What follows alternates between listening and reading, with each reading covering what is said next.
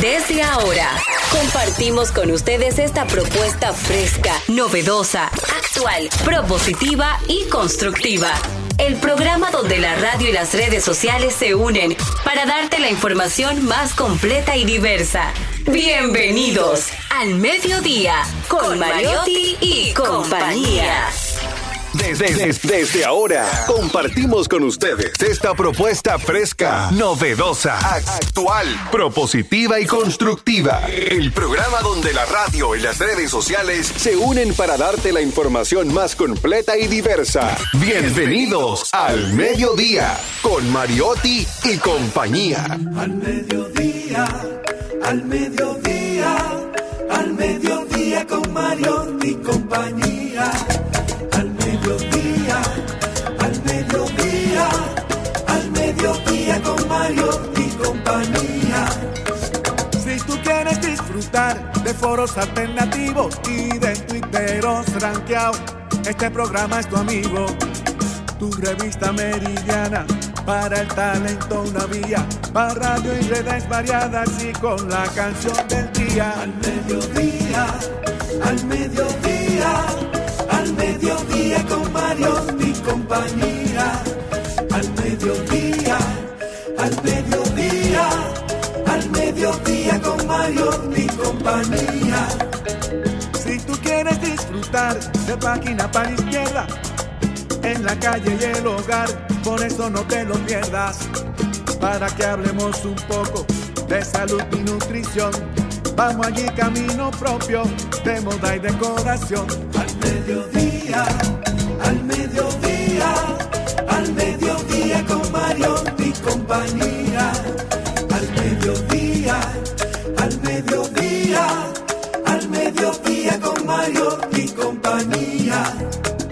Para que hablemos aquí de la educación vial, siete preguntas y un chin, los pioneros y algo más para que hablemos de derecho, de inmobiliaria y también de entretenimiento, deportes y la torre de Babel. Al mediodía, al mediodía, al mediodía con Mario mi compañía.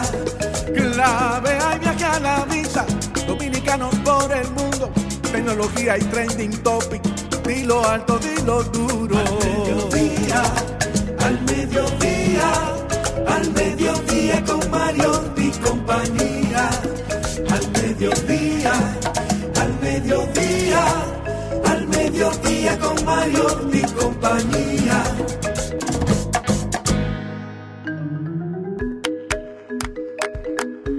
Muy buenas tardes, señores. Gracias por estar en sintonía con este su espacio al mediodía con Mariotti y compañía. Nosotros felices de poder compartir con ustedes una tarde más, hoy lluviosa, y el tránsito está un poquito complicado y por ahí no han dejado que lleguen mis compañeros porque ya lo saben, nos vamos atacando y los tapones hacen de los suyos, pero nosotros estamos aquí para poder compartir con ustedes hoy, 28 de octubre de 1538, vamos a recordar que nuestra querida universidad, de la cual soy egresada, Universidad Santo Tomás Aquino, que se llamó así en un principio y que a lo largo de los años fue luego, tuvo la bula del Papa y tiene la, primada de América, también es la primera universidad del Nuevo Mundo.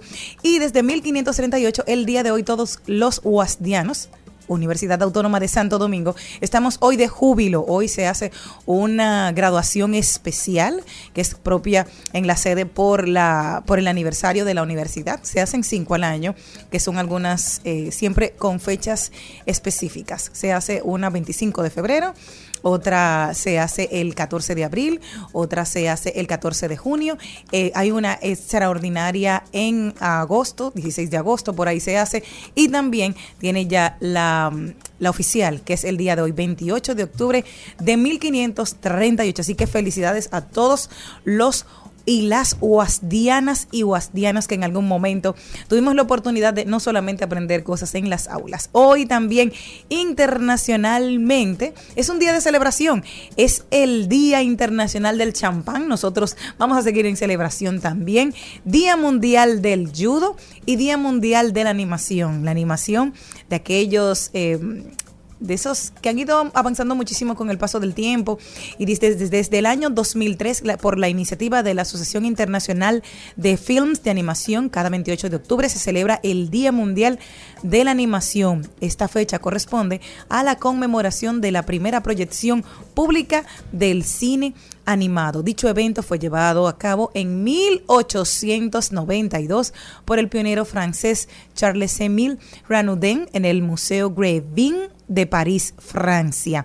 Así que ya lo saben, el día de hoy felicidades a todos los que trabajan en el área de animación y sobre todo que nos han divertido a lo largo de todos los años con películas que siempre con un hermoso mensaje partiendo de la animación. Hoy vamos a tener un contenido sumamente enriquecedor.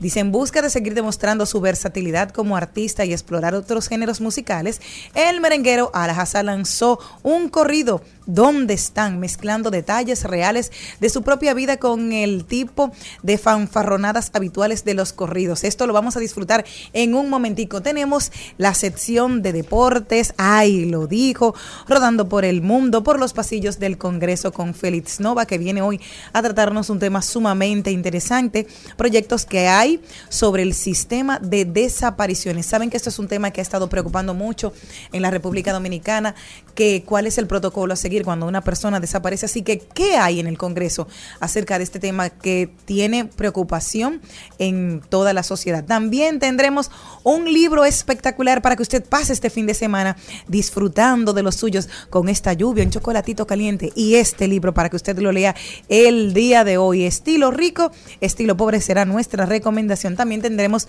las tendencias en Trending Topic, el arte y cultura, una de las secciones favoritas mía de los viernes con Jesús Sosa, que viene a hablarnos del Día de los Difuntos, que está muy cerca y es el próximo 2 de noviembre. ¿Qué pasa ese día?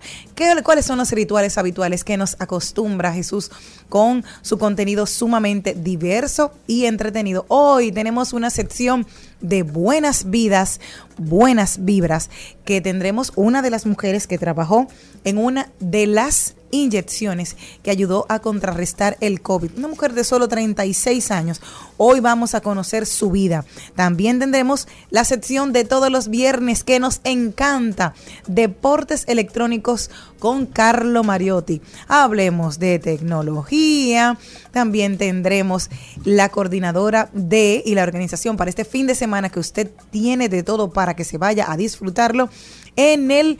Eh, en el concurso, dice aquí, organizadora del Dominican Republic Jazz, un festival que tendremos este fin de semana. Así que ya saben que vamos a estar compartiendo todo este contenido a lo largo del día de hoy. Nosotros estaremos compartiendo con ustedes. Así que no se muevan. Vamos a escuchar un chin de la para que arranquemos hoy este viernes lluvioso con un poquito de un corrido mexicano en la voz de un dominicano. Y ahí yo me levanté con mi cuenta de banco en cero. Y a los que necesité, nunca ellos aparecieron. Nada duele más que ser decepcionado por tu entorno. Los traicioneros se levantaron cuando me sintieron roto Inversiones que tenía tuve que vender unas cuantas para salir de los problemas y no quedarme sin nada. Mira cómo pues la vida al final cómo te paga.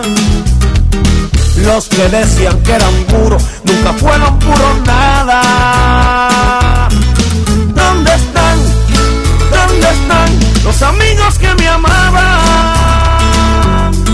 se doblan, se doblan, hoy no más sin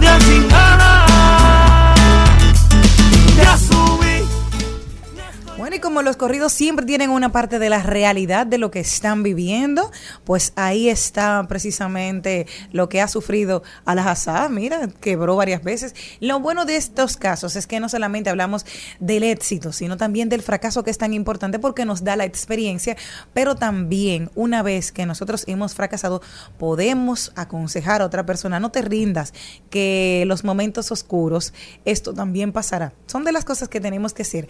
Nosotros hoy vamos a hablar de algo sumamente interesante, como ya le había adelantado en un principio, con una muy buenas vidas, buenas vibras. Vamos a hacer este segmento que a mí me encanta tanto y que normalmente siempre traemos mujeres que pueden ser de ejemplo. Así que vamos a hacer este segmento que me encanta. buenas vibras, vidas que hicieron caminos.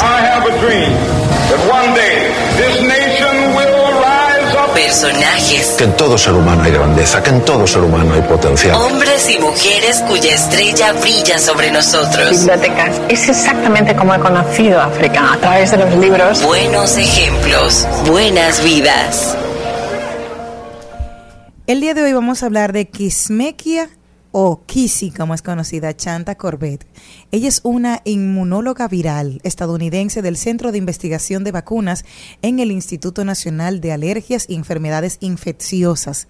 En febrero del 2021, Corbett fue seleccionada como una de las personas 100 eh, Times por el Netflix bajo la categoría Innovadores con un perfil escrito por Fauci esta mujer sumamente joven, que apenas tiene 36 años, dijo que vivir en este momento en el que tengo la oportunidad de trabajar en algo que tiene la importancia global inminente es solo el momento irreal para mí. Ella trabajó directamente con todo lo que tuvo que ver con el equipo y que formó parte del equipo de NH, que ayudó a resolver la estructura de criomiscopía crio, criomicroscopia electrónica. Ahora sí, criomis, ay, se me enreda. Criomicroscopia electrónica de la potencia espiga SAR-S-CoV-2. Su investigación anterior surgió en el ARN que codifica la proteína S que podría usarse para estimular la respuesta inmune para producir anticuerpos y protectores contra el COVID-19. Para fabricar y probar la vacuna del COVID-19, el equipo de Corbett asoció con Moderna, una empresa de biotecnología, para entrar rápidamente en estudios con animales y en tan solo en mm, tan solo 66 días, cuando estaba en la primera fase después de que la secuencia del virus fuera publicada, el ensayo, al menos en 45 personas, un estudio de aumento de dosis en forma de dos inyecciones separadas en 28 días. O sea, luego de que ella se pudo probar en animales en 66 días y vio que tenía resultado, luego lo probó en al menos 45 personas en un estudio que aumentó la dosis de forma de inyecciones separadas por 28 días. De esto ayudó muchísimo a que hoy podamos, que hoy podamos tener una un medicamento, una inyección que fue la moderna, en la que ella trabajó. Ella es parte de la historia, pero también ha recibido diversos reconocimientos. Del 2002 al 2004 también recibió eh, el reconocimiento de American Chemical Society, también Instituto Nacional de Salud, beca de pregrado de aí H, Universidad de Maryland, Condado de Baltimore, becaria de Mayerfoff, también premio al viaje de la tercera red panamericana de investigación del dengue y también fue elegida por la revista Time en su lista de 100 Leads bajo la categoría de innovadores. Esto fue en el año 2021. Es una mujer que apenas con 36 años ha hecho parte de la historia del mundo. Nació un 26 de enero de 1986 y trabajó precisamente para poder consolidar una inyección contra el COVID. para mí es una mujer ejemplar. La verdad, Jenny, que mujeres como Kismekia eh, aportan a la sociedad y de verdad el tiempo y la historia se encargará de ponerlas en su lugar, quizás por su juventud, no han sido llevadas a la dimensión que merecen por sus aportes a la medicina, eh, a la seguridad, a la salud eh, de la humanidad, porque han logrado resultados y han logrado eh, inventos y emprendimientos que benefician, que nos han beneficiado a todos. Si a mí ¿Qué? me da eh, problema mencionar eh, la estructura de ella, imagínate. La cromiscopía electrónica. Sí, sí, como, dilo otra vez. Cromiscopía electrónica. Ay, qué lindo. A mí se me, se me trabó la lengua. No, dos pero veces. la verdad es que- Solamente mencionarla. Imagínate trabajarlo, porque es la pasión que tú le vas a Qué poner. bueno que tenemos en este programa este tipo de segmentos eh, donde se reconoce el talento, donde se reconoce el emprendimiento y donde podemos dar visibilidad a esas personas que desde la oscuridad trabajan para hacer nuestra vida más fácil y que nosotros ni siquiera conocemos, ni siquiera notamos, porque están dentro de la oscuridad y están tapadas por empresas, por marcas, eh, y de detrás de cada producto, detrás de cada medicamento, detrás de cada vehículo, hay miles de personas que se esfuerzan, que estudian para llevarnos esas comodidades a nuestras casas y a nuestras familias. Yo estoy muy feliz, así que esa fue nuestra buenas vidas, buenas vibras el día de hoy. Al mediodía, al mediodía, al mediodía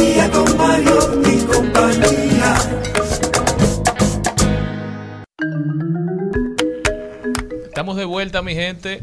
De verdad que un segmento sumamente interesante.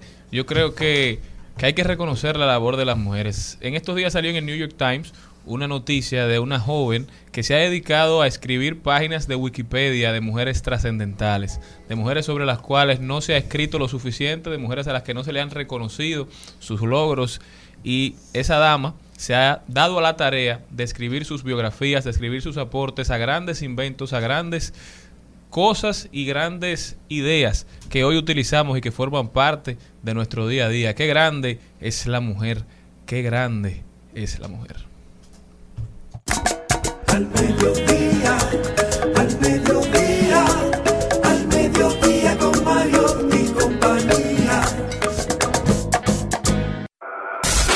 En Al Mediodía. ¡Ay! Lo dijo. ¡Ay! Lo dijo. ¡Ay! Lo dijo. Lo dijo. ¡Ay! Lo dijo. ¡Ay! Y esta vez quien lo dijo fue el secretario general del Partido de la Liberación Dominicana, don Charlie Mariotti, que en rueda de prensa el día de hoy los periodistas le preguntaron si el PRM le tenía miedo a Abel Martínez. A lo que el secretario general del PLD respondió eh, que el PLD debería tenerse miedo El de- PRM. el PRM debería tenerse miedo de ellos mismos Eh, y que sí, que le tienen miedo a Abel Martínez. Vamos a ver si podemos escuchar en voz del mismo secretario general eh, lo que dijo. Eh, ¿cuánta, ¿Cuánta información se ha generado luego de la elección en la consulta de Abel Martínez como el preferido para encabezar la boleta del Partido de la Liberación Dominicana? Yo creo que agarró a mucha gente de sorpresa porque el proceso se llevó a cabo de manera espectacular. Fue un proceso donde la Junta solamente jugó el papel de dar el permiso de utilizar las escuelas. Fue un proceso que pasó sin una queja, que a todas luces fue un proceso exitoso, donde el partido trataba de hacer una consulta para que las personas dijeran cuál era la- el aspirante que más les simpatizaba. Y así pasó, así pasó y felicitaciones para Abel Martínez desde aquí, pero mucha gente como que no se había dado cuenta de que Abel Martínez había sido el, el que más simpatizantes acumuló.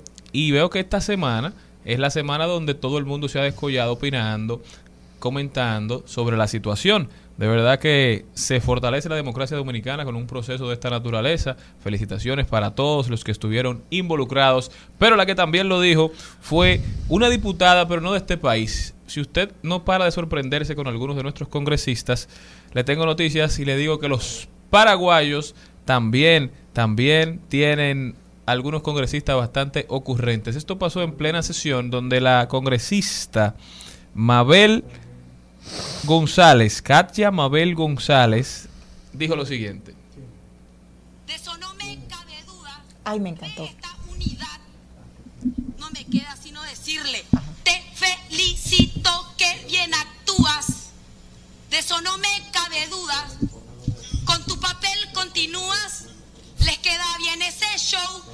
Oposición y oficialismo al mismo tiempo. Oye, eso fue en pleno parlamento que ella empezó a cantar Me Shakira y cuando pude me puse a buscar información sobre la congresista, me di cuenta que es una tremenda congresista, ¿eh? que primero fue concejala y ahora ha seguido elevando y subiendo en los escaños del Parlamento paraguayo.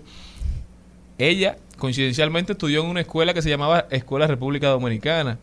Esto lo hizo a, a raíz de, de las de los comentarios de un opositor, ella es del partido oficial, y empezó a cantarle una canción de Shakira en pleno, en pleno hemiciclo. Qué dinámica, ¿eh? Me encantó, yo estaba viendo esa porque dice, tú vienes a hacer tu papel, o sea que todo... te No, le cantó la canción entera. Completa, se la sabes. Ya tú verás cuando en las salas de divorcio comiencen a cantar monotonía. O sea, todo lo que hace Shakira cambia y transforma el mundo, incluso en la política.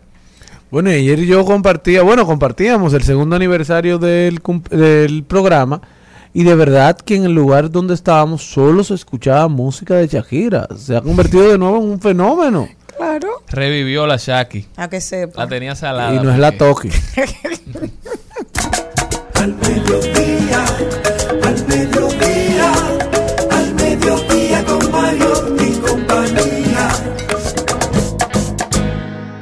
El Congreso. ¿Con qué se come eso? Conozca los procesos e interioridades del Congreso Nacional en un recorrido por sus oficinas y departamentos. Caminemos con Félix Novaiciano. Aprobado. Aprobado. Aprobado. Aprobado. Por los pasillos del Congreso. Félix Novaiciano está con nosotros a llevarnos en un recorrido sumamente interesante por los pasillos del Congreso. ¿Cómo estás, Félix? Bienvenido. De maravilla, con mucha energía. Hoy es viernes y se nota de verdad con los ánimos y la vestimenta de muchos de los compañeros. Por ejemplo, Cristian no anda con corbata el día de hoy. Ajá. Andamos relax hoy. ¿Y yo? ¿Yo Ah. para dónde voy? Oh, Como para la feria ganadera, a montar a caballo. Mira, yo no lo quería decir, pero gracias. Está muy linda ayer. Sí. Pero es la verdad, estás muy hermosa. Ay, gracias, Como. Gracias, mi amor. guayaba. Ah. Dime, dime, Félix, ¿qué está pasando en el Senado, en el Mira, Congreso? En esta semana, los legisladores, en cada una de las sesiones del hemiciclo, tanto en la Cámara de Diputados como del Senado, hablaron sobre el tema de las desapariciones que han habido últimamente. En el caso del Senado, el senador Iván Lorenzo se refirió sobre el tema y habló de su proyecto de ley sobre el sistema de desapariciones. En cambio, en el mismo día, en la Cámara de Diputados, Orlando Salvador Jorge Villegas habló de su proyecto de ley Amber, que es de lo mismo, del sistema de desapariciones y de la cantidad de desaparecidos que ha habido últimamente. Es decir, en el, tanto en el Senado como en la Cámara de Diputados hay un proyecto de, de ese tipo, del sistema de desapariciones. Y eh, voy a empezar primero con el proyecto del senador Iván Lorenzo, que es un proyecto corto, claro, preciso, de, lo, de que le da atribuciones al Ministerio de Interior y Policía para el sistema general de las desapariciones, para el tema de búsqueda, de alertar a las personas cuando hay una persona que no se sabe su paradero y que normalmente va a haber como una preferencia a los sectores vulnerables, que en ese caso pueden ser los niños, para decirlo así. Y en el caso de la Cámara de Diputados está el proyecto del diputado Jorge Villegas, que se llama Ley Sistema Amber, que se han preguntado por qué se llama Amber. Por una niña que desapareció Sí, en Estados y también Unidos. que Hay una alerta. Sí, y el nombre Amber es un acrónimo que significa America's Missing Broadcast Emergency Response, que eso es como el sistema de respuesta a la hora de desaparecer en América, de Estados Unidos. Y hay una película, de hecho, de sobre sobre la alerta Amber, de por qué surgió y cómo, cómo se pusieron en, en ello, sí. Porque siempre han dicho que las primeras horas son esenciales Totalmente, para encontrar a una persona desaparecida. Por totalmente. eso la alerta Amber, que se establezca un sistema Amber aquí en República Dominicana es esencial porque sa- salió noticias, salieron noticias de Diario Libre en un donde decían que el cuerpo de la policía especializado en desaparecidos consta de solamente 10 agentes. Entonces, cuando se reporta una persona desaparecida, si esa persona está en el interior del país, un agente debe salir de aquí de la capital a ese lugar, empezar las investigaciones, luego vuelve a la capital y al otro día tiene que hacer el mismo proceso. Es decir, es muy tedioso. Entonces, esas primeras horas que son esenciales para encontrar a una persona se pierden porque no hay una comunicación donde, donde quiera que haya un agente policial, donde quiera que haya un agente del orden que sepa que hay una persona que falta y entonces tienen que estar buscando cualquier comportamiento, digamos, extraño, cualquier persona que no parezca de la zona, porque hay un ejercicio de tratar de encontrar a esa persona. Claro. Incluso en el equipo de rastreo normalmente se usan perros. Y yo estaba investigando que a los perros lo entrenan de que busquen a una persona viva en menos de 48 horas. Después de las 48 horas, ya se mentalizan de que van a buscar ya un cadáver. Y Terrible. Es horrible, porque sabes que hay personas que están bajo medicación, entonces es que dicen, tienen que esperar 24 horas para poder salir y como dije, si hay una persona que está bajo medicamento, todo el mundo sabe que ya tiene depresión, que está en una situación especial, no hay que esperar, porque lo que tienen que hacer es como decía Charlene, que tienen que intervenir. O sea, lo importante es intervenir. ¿Qué más, cariño? También el proyecto del diputado Jorge Villegas busca la creación de una brigada nacional del sistema de alerta Amber, que se llamaría Brinasa, que está compuesto por un representante del Ministerio Público, un representante de Interior y Policía y de los demás cuerpos castrenses. Que de verdad, ese sería como una brigada que ayudaría mucho para el seguimiento y un cuerpo mejor, es, más especializado, que como dijo Charlene ahorita, que de verdad es muy escaso el equipo y solo está en un lugar destinado. Por ejemplo, yo estaba viendo la misma noticia y hablan de que si pasó una desaparición en Ocoa, el, of- el oficial tiene que dar viajes de ida y vuelta y eso puede dilatar mucho el proceso y lo hace tedioso, incluso más costoso. Y también los resultados no van a ser los que se buscan, que al final es encontrar a la persona desaparecida. Entrarla viva. Completamente. Y también que hemos visto en los últimos meses la cantidad de personas que han estado desaparecidas. Y eso me preocupa mucho. Por ejemplo, la semana pasada había conciertos de Bad Bunny. A la hora de yo salir, yo estaba preocupado diciendo, wow, ha habido una ola grande de Y secuestros. si tú revisas eh, los secuestros que han pasado en los últimos meses, es el mismo perfil de persona, o sea, la misma, el mismo tipo de personas que están secuestrando. Entonces no se trata jóvenes, profesionales, eh, de apariencia física más o menos eh, as- eh, Elegante. socialmente elegante. Entonces, llama preocupación porque no se trata de secuestros eh, aleatorios, se trata de algo más organizado con algún fin que, que realmente desconozco, pero que hay que prestarle asunto. Siguen un patrón que de verdad preocupa a un gran sector de la población. Y ahora, ¿qué pasaría en el Congreso si se aprueba una de esas iniciativas y va a la otra Cámara? Cuando se, hay dos iniciativas iguales, ¿qué es lo que pasa muchas veces en el Congreso? Se busca unificar, fusionar las iniciativas para hacer una sola.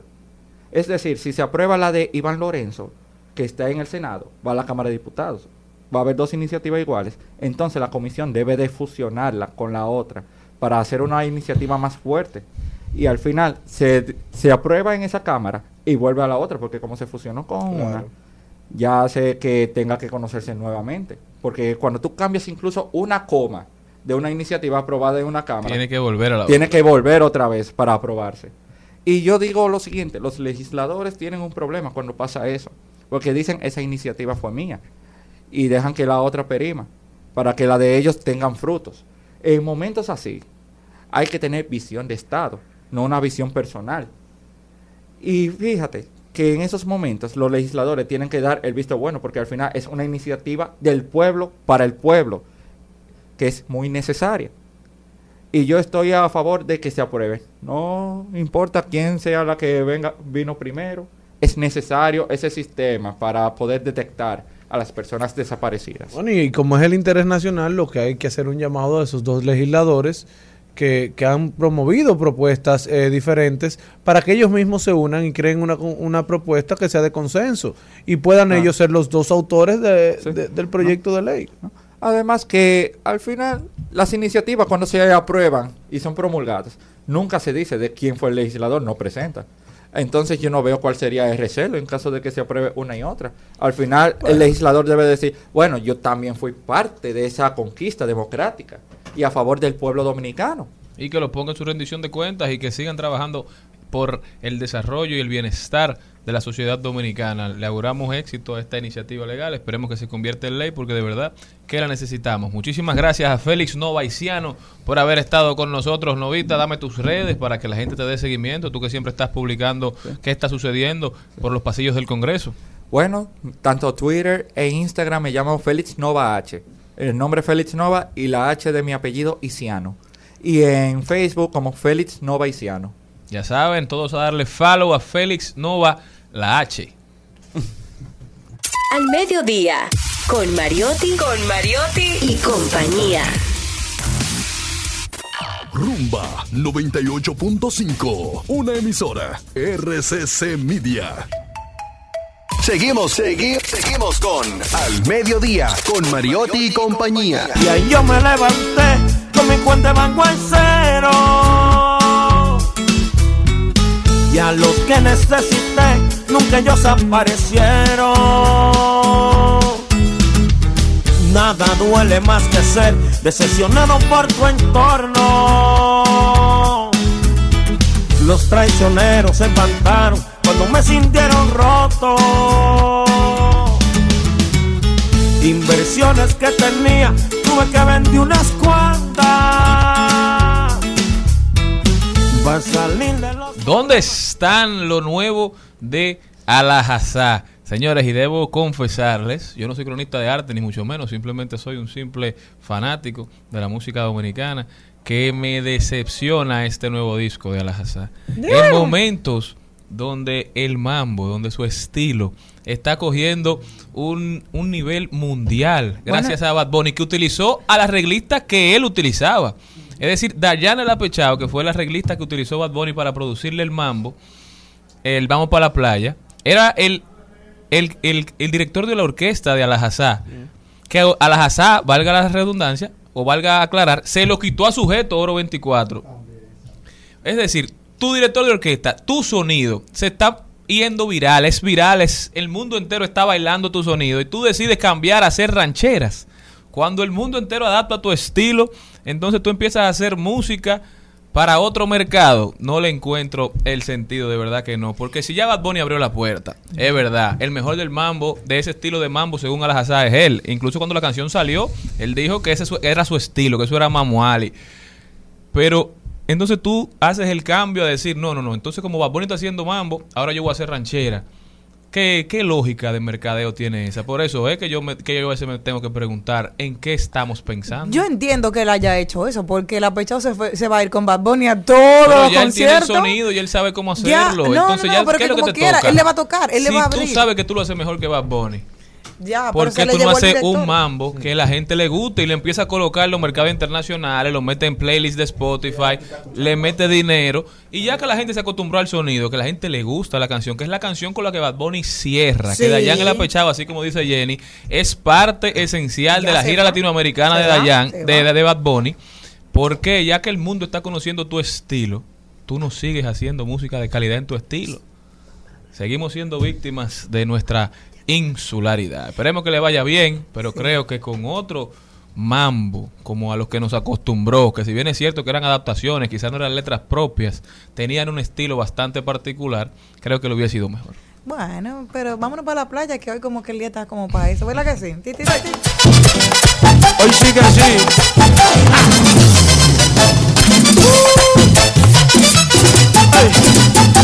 Dime pa' dónde vamos después de la playa. Si no se camó, yo traigo la toalla y de nuevo nos vamos. Pero en mi cama te voy a hacer tabla de selfie al bebé. Mami, tú vives lejos, pero como quiera yo voy a buscarte.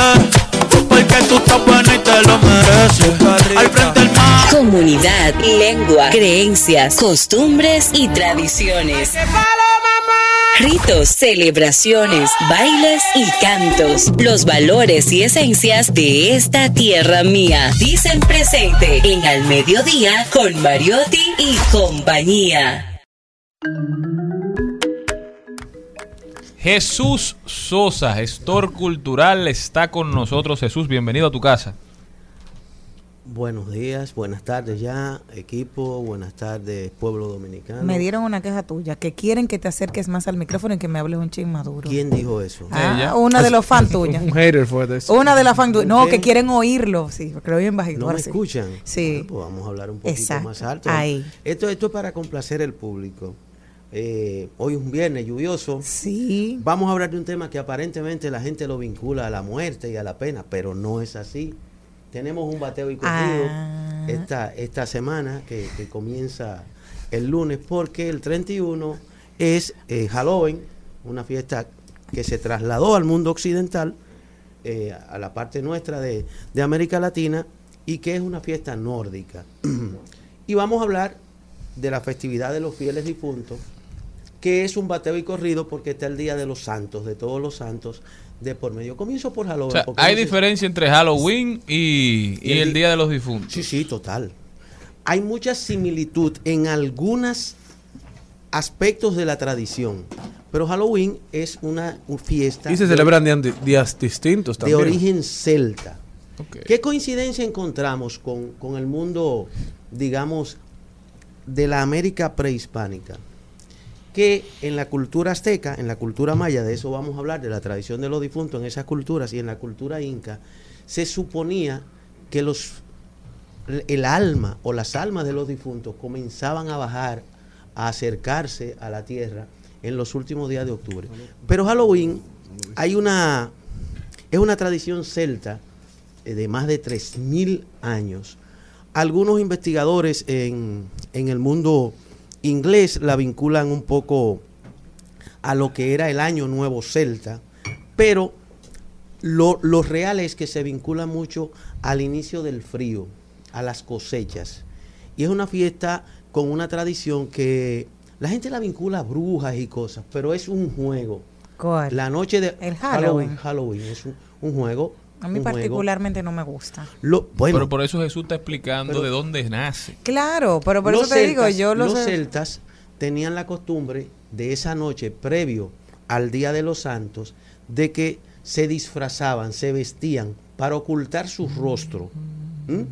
y hacer juegos y trucos entre ellos mismos eh, pidiendo eh, comida, bebidas, iban de casa en casa, había que guardarle comida, bebida a los niños dulces y era una forma de ellos transformarse y entrar en un diálogo, en un juego con, con- con las almas de los difuntos. Ahí hay una, una similitud. Ya llega a Norteamérica con, con la presencia de los irlandeses, con mucha fuerza en Canadá y Estados Unidos y como todo proceso y como el capitalismo fue creciendo y el mercado se fue ensanchando, pues en muchos países de América Latina y de, y de Europa se celebra, aunque no se celebraba.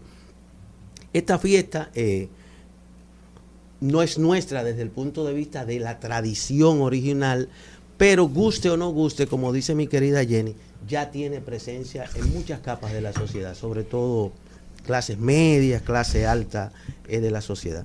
Pero entremos en el tema de los fieles difuntos, Dominicanos. dominicanos y latinoamericanos. Se ¿Qué celebra día se celebran los fieles difuntos? El día 2, Dos de el día noviembre. primero de noviembre se celebra todos los santos. Y bateo y corrido, desde las 12 de la noche se acabó la, se acabaron los santos y entramos con los fieles ¿Y difuntos. cómo se celebran los santos? Los santos se celebran con tradiciones. Misas. Misas, rosarios, horas santas, dependiendo de, de la zona, porque es una fiesta más, más formal de la. ¿Y por qué es que a alguna gente como que le asusta eso? Que dicen que eso no es de Dios. No, Lo que asusta es la fiesta de difuntos. Sí, lo palo. de los fieles. Oye, No. Vamos, vamos a hablar. Aquí, aquí tenemos, tenemos que comenzar a romper un mito. Lo Gracias. primero es que la iglesia oficializó ese día en el año 998. Lo hizo formal ya. Como En el parte de, 998. Sí. Eso. en el primer siglo de presencia del cristianismo en el mundo. Ahora, hay la creencia, y qué bueno que Charlín lo pregunta. Sí, primer milenio. Qué bueno que Charlín lo pregunta. De que es una fiesta de pena, de muerte, de, de hechicería, de brujería. De oscuridad. De oscuridad. Y no es así. Es una celebración de la vida. Explicamos por qué. ¿Es el día de los difuntos? El Día de los Difuntos es una celebración de la vida. Porque en ese día, los que estamos en este plano de la existencia, es decir, los vivos, entendemos que el- las almas, las ánimas de los que murieron, de nuestras familias o de nuestras comunidades, se acercan a la tierra y establecemos un diálogo vital con ellos. Un diálogo muy bonito. Por ejemplo, ¿cómo lo hacemos aquí? La gente normalmente días antes limpia el entorno de la tumba, la pinta, la pone bonita, lleva flores, eh, aparte de flores, velas y velones blancos. O sea, te adorno la morada, la morada del cuerpo físico, para que cuando llegue el momento del intercambio, el Día de los Fieles Difuntos, el diálogo sea bonito. Es lo mismo que el Día de Muertos de los mexicanos. De- Exacto. no, de ese vamos a hablar, es el mismo día. Es el mismo día. México, México tiene la mayor, es la mayor fiesta de México. Sí, sí, una fecha de celebración total, llena de colores, de a- recuerdo a- a, los seres queridos. A México vamos a llegar por- porque ahí, ahí hay una fuerza eh, de, de- de todo el sincretismo popular en Latinoamérica. Pero en nuestro país, ¿qué más se hace? Las familias se juntan, van al cementerio. Normalmente se hace una comida de la que le gustaba comer al difunto o a los difuntos de nuestra familia. Miren qué bonito. O sea, los recordamos cocinando Claro. lo que a ti te gustaba comer en vida. Igualmente se hacen misas, horas santas. En algunos lugares se toca, pero con, con cierta discreción.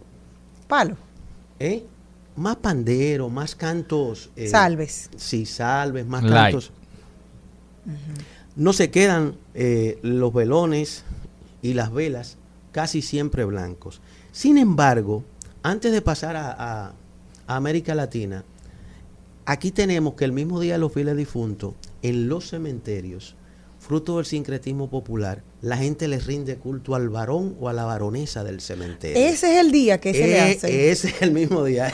Charlín, ahora tú vas a ver dó- dónde entra la parte del miedo. En vez de que empiezan a hablar de, que de varones. Exacto. De que el varón. El varón o la varonesa del cementerio es el primer difunto que se entierra en un camposanto. O sea, Ajá. la primera persona que llegó. El que inauguró el barrio de los Ajá, acostados. el- exacto. El, que- el que no el que dio el primer Picasso. No, no, No. el primero que se El mudó cortó ahí. la cinta. Sí. Entonces, ¿qué pasa? Que en el sincretismo popular, el varón del cementerio se vincula a San Elías del Monte Carmelo y a Santa Marta la Dominadora, Ah. la, la de la culebra. Mm. Ah, una morena. Entonces, se va, una morena, No lo quiten, señores. la por gente favor. va al cementerio a hacer cultos, pero ya de religiosidad, a hacer ofrenda, a, a desearle mal a alguien. Tú, pero es que vamos, que esas son, son Sí, cosas de Dios, porque ¿qué es eso? Sí, pero es, pero fíjate, dentro de toda la tradición tan bella de recordar a, nu- a- a nuestros Ah, las, ánimas eso. del purgatorio, se supone que están divagando todavía, que no han encontrado paz, que no han llegado al paraíso. Va este sincretismo y se instala en el cementerio. Entonces la gente va y limpia la tumba y arranca a gozar con lo del varón del cementerio, porque ahí se ofrenda comida. Sí. Normalmente Rom. Eso no se La queda. que había unos pueblos como sin oficio. No, mi Mo- vida, pero aquí. Moro, de ahí, con arenque. Tres túbanos. No se lleva un tabaco, Charlene. No. Tres. Mira, ahí. Romo del más fuerte. Ok. y se hace de todo. ¿Cómo? Ahí en el, en el cementerio de la independencia. Se hacen ¿Y qué es lo que unos no fiestones ahí para que tú vayas al día del No, 2 para que no a nivel allá. cultural vaya to- y te to- ilustre. En todos los cementerios del Sí, país. pero ahí yo lo fiestas. que Jesús me Yo cuente. No, no, fiestas no. Cultos al varón del cementerio. Bueno, y conmigo yo no te doy No, miedo. es que el que me invita a mí a algo así tiene que asegurarme que yo no voy a dormir nunca más. Oye, pero yo los llevo. pero Eso ¿Y el día que ustedes van? Vamos a América. Vamos a América. Ay, qué miedosos son ustedes dos. La celebración de los fieles difuntos en el bloque de América Latina. Qué cosa más bonita. Porque ahí hay un sincretismo de la cultura maya muy fuerte, los incas y los aztecas, donde la mayor celebración del planeta Tierra a los fieles difuntos la celebra el pueblo mexicano. Esto es una fiesta nacional. Es la, la mayor, digamos, fiesta que el pueblo mexicano puede exhibir como parte de su tradición. ¿Qué hacen ellos? Lo primero es el arte de los arreglos florales y el arte de la preparación de los altares. Una cosa maravillosa. Hay altares de tres pisos, Charlene. Una cosa bonita. Sí, pero, pero hay altares yo de creo tres que sobre esa cultura, la- una película que a nosotros y a muchos niños le enseñó gran parte fue la de Coco, Claro. que explicaba muy bien toda esa tradición. Bueno, y nosotros hemos tenido la oportunidad de vivir el Día de los eh, Santos Muertos. Los que más viajan ya. Eh, no, en México. Sí. O sea que Ay, a ella no todo- le dio miedo. Y El aquí. país que se es paraliza. toda una celebración. No, Mira. no, no solo eso. Mira, déjame y aquí lo- el dominicano a veces piensa que nosotros adoptamos las culturas norteamericanas de manera muy fuerte, pero aquí el Halloween se celebra quizá light, se celebra no mucho se más en las grandes ciudades, o sea, la gente se disfraza, pero se disfraza de cualquier cosa menos de, de muertos.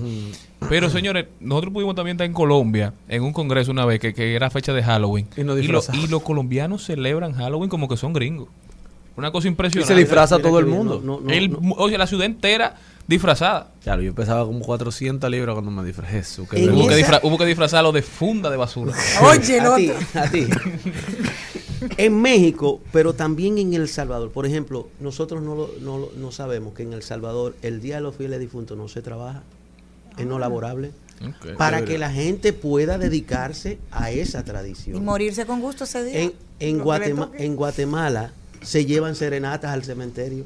Es un grupo de gente. Ca- no, no, yo no estoy relajando. Con vieja. canciones que le gustaban al muerto. Con, con canciones, Yo serenatas. quisiera que a mí me hagan eso cuando yo me muera. serenatas.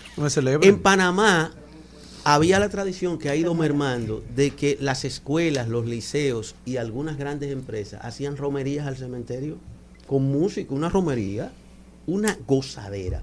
O sea, un ir a compartir con el amigo, el padre, el tío. En el cementerio. el- al cementerio. Bueno, aquí Y le bailan a, a la, a la caja. Sí. Aquí se han visto cosas. ¿Y dónde? Tú no has visto esos videos. Y normalmente en toda América Latina y también en este país, la tradición de la comida. México tiene el, el- pan del muerto, Ay, sí, un pan dulce. un pan dulce. Las trencitas del pan, que parecen hogacitas, representan los huesos del esqueleto. ¿Mm? Que Lo- tienen las calacas. Ellos le, hacen esa oda a, a los esqueletos y lo, lo han convertido en una obra de arte. Exacto. El ajonjolí encima del pan se supone que son las lágrimas del difunto que va penando todavía por, por el, por el infinito. Wow. Y los dulcitos con las calaveras y eso es una forma de intercambiar entre la vida y la muerte. Una tradición bellísima. Eh, Y lo- cimentada en el amor y en recordar a las personas que han sido importantes para nosotros. las frutas en las bebidas.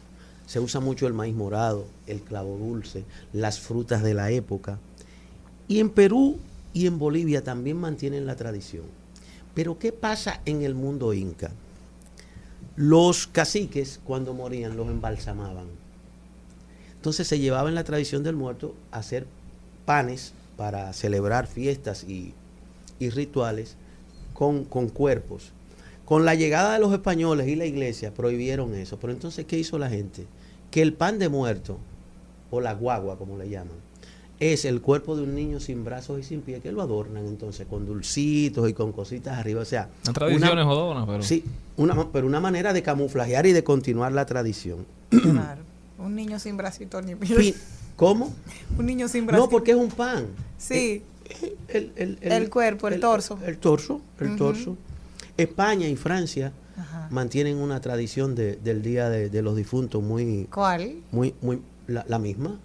Misas, cantos. Ah, sí. En, aquí se le llamaba, se le llama todavía en muchas zonas el Día de Finao o de los Finados. Y eso nos vino de los canarios. En la Gran Canaria española, el Día de los Difuntos, la tradición es que se le llama el Día del, del Finao o de los Finados. Incluso hay lugares en España y en América donde los amigos y amigas de los difuntos amanecen de fiesta, de, de- de bebida, de, de comida, de, ronda, Gozadera. de gozadera, recordando la vida. Es una relación entre lo que viví contigo y que yo estoy aquí y te recuerdo con, con mucho cariño. Esa tradición, eh, cada quien cree o no cree, la lleva o no la lleva. Sin embargo, eh, uno de los indicadores de, de cariño y afecto de cualquier cultura, uno lo encuentra no solo en el tránsito, no solo en las escuelas, en las universidades, sino si uno visita una ciudad, un pueblo, y uno ve el cementerio. Bueno. Es un- es- la limpieza y la higiene de un cementerio es un indicador de la relación vital y de respeto que los seres humanos tenemos por lo que nos antecedieron. Claro. Padre, madre. Estamos tío. feos. ¿Por qué? Bueno, el de Monteplata está muy lindo. Es lindísimo. ¿Hace cuánto Para no su dueño. ya hace mucho yo voy. Cada cierto tiempo yo estuve hace igual, poco. yo-. Y esta tradición, que Jenny, muera que A mi abuela. 60, 70 años, Charlín. Hombre, no, pero los ser- muertos hay que dejarlo sería tranquilo. duro que tus Oye, descendientes dejen esa tumba y que se la coma la hierba. Oye, este, óyeme, óyeme No, no, esto, eh, Jesús. eh, oye eh, lo que dice, miren, oye lo que es- dice es- es un Cristian. Ahora Jesús, eh, Es la un- persona que nos está escuchando y quiere celebrar el Día de los Difuntos aquí con las tradiciones dominicanas, que quiere inculcárselas a sus hijos y quiere hacerlo apegado a la, al cristianismo, ¿cómo puede hacerlo? mm, de la de acuerdo a su fe. Lo primero es respetar la fe y la creencia de cada quien. Para muchas tradiciones cristianas que vinieron del norte, iglesias, algunas iglesias protestantes, el muerto es un despojo mortal que está ahí. Ahora, en la tradición eh, cristiana, católica, lo importante es recordarlo, limpiar la tumba. Mucha gente no va, no puede ir al cementerio por la distancia.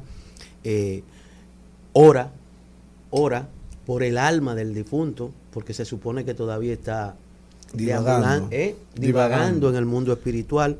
Al mismo tiempo, muchas veces la familia se reúne.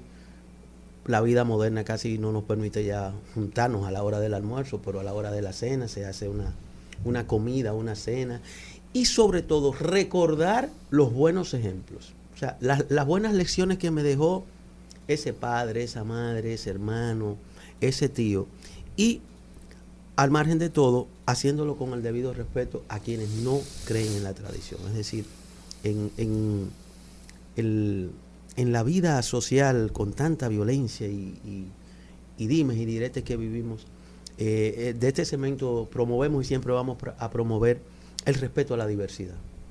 ¿Usted no cree en eso? No vaya al cementerio. Ahora, si su vecino cree en eso y usted lo ve con una pala, un machete, un galón de pintura y un Déjelo.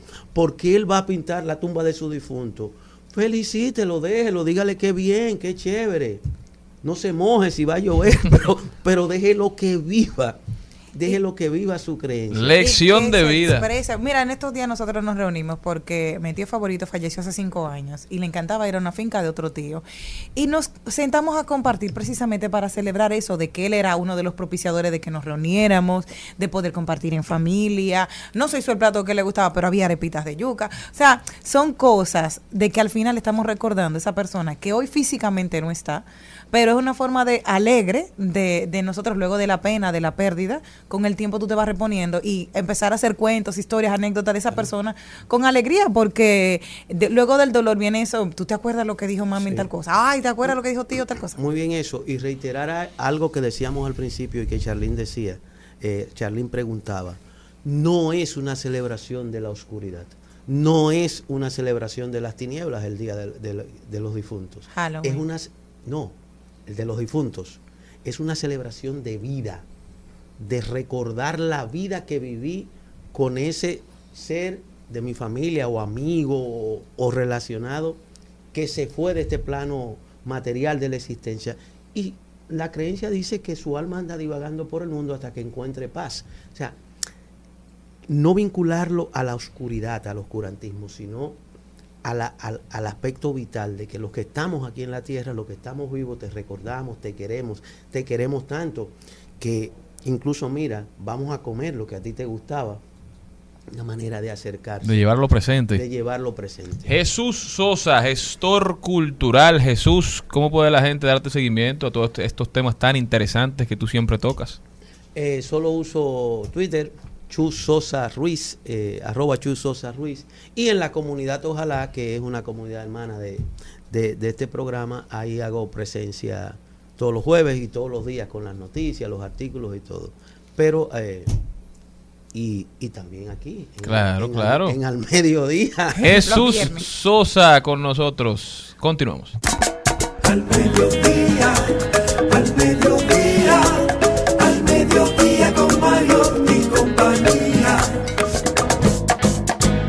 En Al Mediodía es bueno recibir buenas noticias. Es bueno recibir buenas noticias con Mariotti y compañía.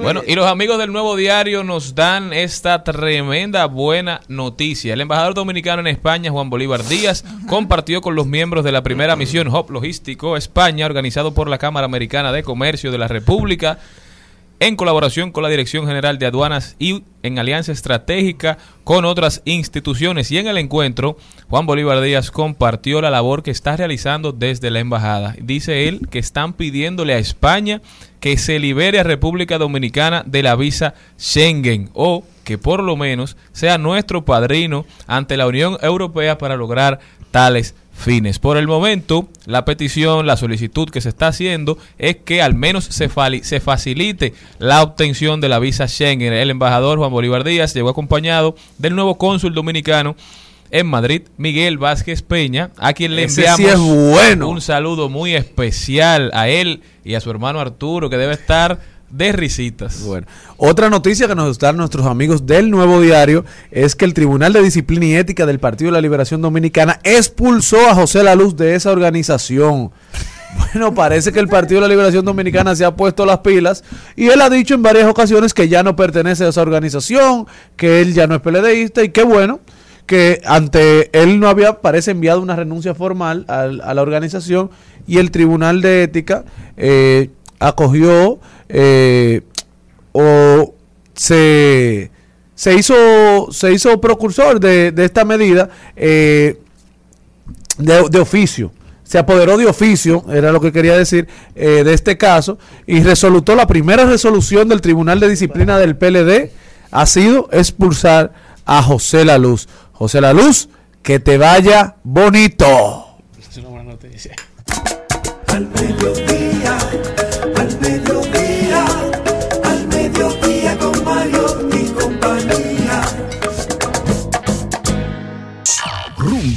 98.5. Una emisora. RCC Media. Seguimos, segui- seguimos con Al Mediodía, con Mariotti y compañía. Trending, Trending Topics. Al Mediodía, con Mariotti y compañía. Presentamos Trending Topics.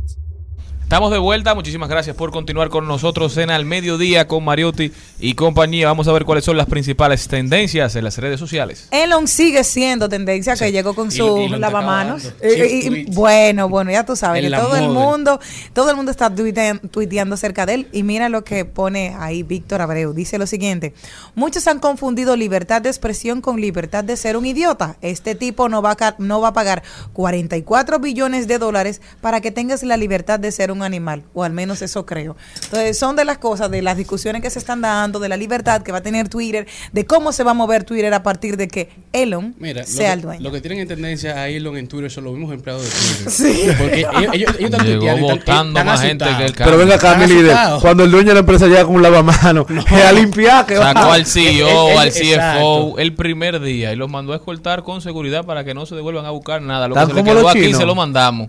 No, pero oye lo que están comentando los empleados en Twitter. que Así están le- diciendo así que le vamos a hacer que, el murmullo entre los pasillos es que se va a cancelar más del 69% de los empleados. Mira, allá le dice, tú sabes como cuando abren gas, dice, ahí viene Elon y todo el mundo desaparece. Exacto. ¡Guau! Y se va. que, que- porque- que la gente está de que si Elon habla con un empleado y ese empleado no lo cancelan ahí mismo, dice me salvé. Yo No. fuera empleado de él y voy y le- lo agarro en un pasillo. Digo, oiga lo que le voy a decir, yo necesito mi trabajo, conmigo no joda. Yo soy un padre de familia. yo no me puedo ir de aquí, así que conmigo no moleste. ese blog, ese blog que está ahí lo puse yo. Claro. Dígame que lo- cómo que vamos a estar todos de ahora, que yo y me le voy a decir quiénes son los que no hacen nada aquí, para que usted sepa. Yo siempre vengo hasta los No, pero domingos. señores, esto es un tema serio porque ¿qué es lo que pasa? Twitter se ha convertido en un, en un town hall, como él mismo ha dicho, se ha convertido en el centro donde se conversa todos los temas trascendentales en las diferentes sociedades del mundo y asimismo influencia para bien o para mal, según se vaya la ola. Entonces, que una sola persona, que un empresario, un hombre multimillonario tenga el poder de decir yo quiero esta plataforma y la pueda comprar, una plataforma que era pública, él dijo, no, no, yo la voy a hacer privada y estoy dispuesto a ofrecer 44 mil millones de dólares. Cuando él hizo su oferta, ni los mismos eh, eh, dueños de Twitter, lo- los lo principales stakeholders se creían que eso era posible, por eso le dijeron que sí, nunca pensaron que alguien iba a poder conseguir todo ese dinero en efectivo. Y el lío que él hizo durante todo este proceso, que le valió un proceso legal, se dice que era juntando el dinero que le estaba no para hacer el pago. Entonces, que una sola persona pueda tener tanto poder en una, en una herramienta que se ha vuelto tan decisiva para los destinos de los países, para los destinos del mundo, es altamente preocupante. Y vámonos a años atrás, vámonos a décadas, quizás a siglos atrás. ¿Cuándo fue el momento donde se decidió regular a los periódicos? ¿Cuándo fue el momento en que se decidió que un periódico tenía que revisar lo que iba a publicar porque si no podía ser demandado por estar hablando mentira, por difamación, porque, y volvemos a traer la conversación a colación, si un dueño de periódico tú le mandas un artículo y él no lo publica, ¿puede ser eso considerado como una censura? ¿Puede ser eso considerado como una violación a la libertad de expresión? claro que no sí. puede serlo, porque un periódico no está obligado a publicar un artículo que yo le mande, porque Ah, es un medio bueno, privado. Entonces, bueno. la conversación que se está teniendo ahora es qué es Twitter, si es una empresa privada o si es un bien privado de uso público. Y eso va a llevar una nueva regulación que tiene que venir para preservar la vida que tenemos. ¿Por qué? Porque el que quiera promover una mentira, el que quiera promover una, una ideología, el que quiera promover una narrativa, solamente tiene que utilizar bots, utilizar las herramientas ahí para digamos, direccionar la conversación y convertir su verdad en la verdad de la mayoría. Y eso es altamente peligroso. Tenemos dos cumpleaños hoy muy especial. Bueno, allá estaba primero la UAS, de, que nació en 1538, un día como hoy. Felicidades a todos los guasdianos, lo dije al principio del programa. Pero también Daniel Poe, que fue el Wow. primero que entró allá a poner orden en la UAS. El rey del popiteo. Sí, el rey del popiteo Federico está de cumpleaños hoy. Un abrazo Y especial le- para esa Su estrella. hija sí le hace a través de Twitter. Hoy cumpleaños Daniel. Si lo ven por ahí, felicítenla. No me voy a ir en una declarándole mi amor por esta vía, porque ahorita lo veo en persona. Así que, Pau, desde aquí ¿Dónde? te amamos. Ella va a ir a su casa. Am- Yo voy a ir al Lambert, él es vecino mío. Claro. Tengo que ir a su casa. A. Doña Yolanda. Pau no va a abrir la puerta hoy. Aquí estoy yo. Pau acaba de cancelar cualquier actividad que tenía. So- solo por ¿Qué ese más tenemos? ¿Qué en más la tenemos? casa. Miren, música nueva tenemos. Merengue sigue sonando Tenemos durísimo. en tendencia también a Barack Obama, ya que a, a raíz de que el equipo de los Phoenix Suns de la NBA está en venta, se comenta de que el, el expresidente, el presidente Barack Obama, se encuentra dentro del grupo de empresarios que estarán haciendo una, un bid, estarán poniendo una apuesta para comprar el equipo. También es tendencia Raymond Pozo, que ha lanzado su nuevo libro, su primer libro. Y ahora qué, Eh, una historia de superación admirable. Hay que leerla, yo creo que es un salto de Raymond Pozo, pasar de ser comediante, el- yo creo que el comediante más coherente que ha tenido la, la nueva comedia de la República Dominicana, ahora escritor, yo creo que una historia de emprendimiento, he tenido la oportunidad de ver entrevistas donde él cuenta parte de su historia y la verdad es que es de admirar eh, su amistad con Miguel Céspedes, cómo han construido Am- ami- mejores amigos y socios. y socios, han construido todo un imperio que de verdad es de admirar y de ponerle el ojo para, bueno, para todo el que decide hacer vida económica eh, con un amigo. Ellos han sabido sobrellevarse. Es el ejemplo de que todo el mundo aspira a tener una, una, una- un amigo que es tu familia elegida y que ellos viven al lado, son dos personas que trabajan. Ya es un poco tóxico. No, porque ellos viven uno al lado del otro, son vecinos también. Ay. Sí, sí, sí. sí, Bueno, sí, sí, sí, se sí. convirtieron. O sea, porque claro, fueron ahí, claro, claro, tienen un vínculo muy lindo. Pero Señores, hay una buena tendencia que está rodando el mundo, es que la guerra en Ucrania, sí, de todo lo malo que ha provocado y que seguirá provocando, si algo bueno ha hecho es que ha acelerado la inversión de muchos países en energía renovable. A raíz de la crisis energética que se ha disparado por que Rusia era uno de los principales, o quizás el principal, eh, digamos, proveedor de gas natural de gran parte de Europa, todos estos países han dicho tenemos que asegurar nuestro suministro energético, entonces vamos a instalar mucho más energías renovables, están acelerando el proceso que se había dicho que para 2030, 2035 ya muchos de estos países iban a estar bastante avanzados en cuanto a generación verde. Ya se habla incluso de un 2028, se habla incluso de un 2030. Eso es una muy buena noticia para todo el mundo. Esperemos que las tecnologías que permiten, digamos, almacenar toda esa energía que se genera a través de fuentes renovables pueda ir avanzando a la par de la instalación de estas plantas generadoras. Te tengo una noticia de que no solamente está Bad Bunny bateando con el merengue. Don Omar se subió a la hora. Tú sabes que después de la controversia él ha sacado música, se ha puesto a trabajar. Pues te cuento. Team Daddy. Viene ahora. Yo también. Yo también soy Team Daddy, pero es una de las tendencias del día de hoy. Con él, con sacó un merengue, Don Omar. Good girl. Oye, para que sepa. ¿Quieres saber cómo suena? Óyelo aquí. Dale. Trusting when it's too easy, yo, no. You say you love me, then don't leave. No time for games, cause I'm grown. Oh, and she's a good girl, caught up in a bad world. And if you ask her, she'll say the same thing. Say the same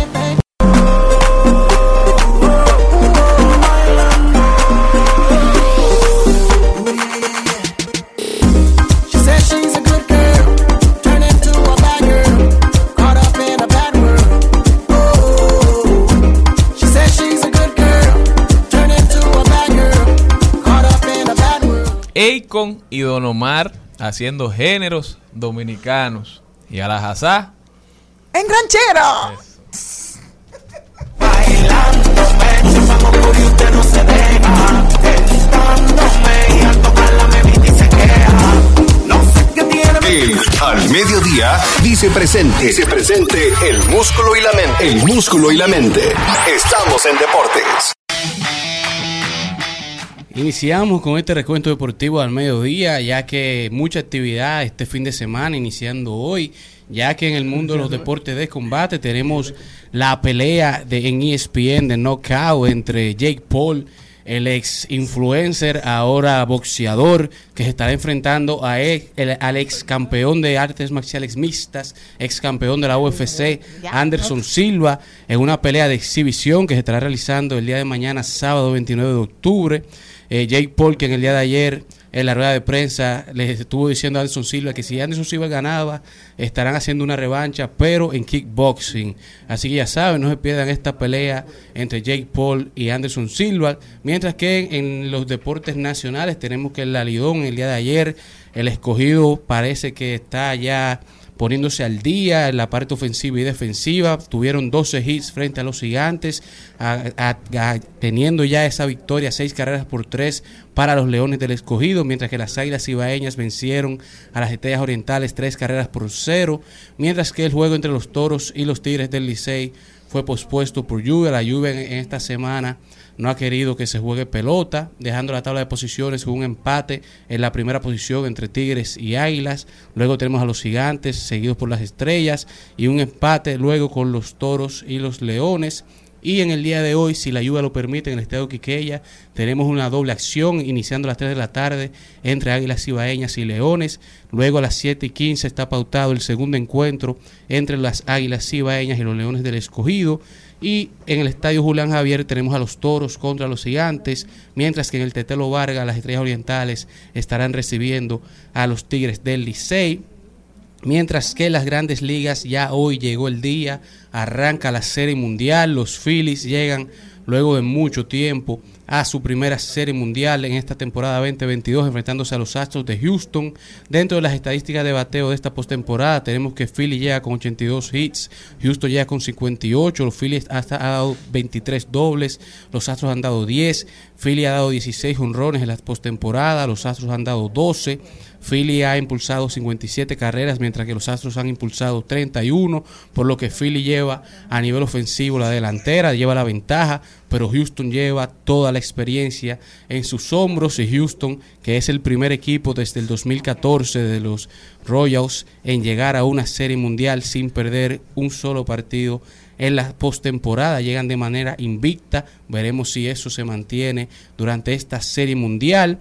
Mientras que el pitcher Justin Verlander de los Astros es el único pitcher en llegar a una serie mundial, en empezar en el juego 1 en, en tres décadas, uniéndose a, Jace, a Roger Clemens de, los Yankees como el segundo pitcher en la historia en iniciar en serie mundial en tres décadas. Una serie mundial que llega a nosotros con 20 latinos que estarán participando en esta serie mundial, 20 latinos representando cada uno su bandera en esta serie mundial que arranca hoy con el juego 1, luego llega el sábado el juego 2, el juego 3 y juego 4 estarán llegando el lunes y el martes y el juego 5 el miércoles. Mientras que también estuvieron anunciando en las grandes ligas los finalistas para el bate de plata. En la Liga Nacional tenemos a Albert Pujols, finalista para bate de plata designado, Ketel Martes en segunda base, Willie Adams en shortstop, Manny Machado en tercera, Juan Soto en los files y Starling Mate también.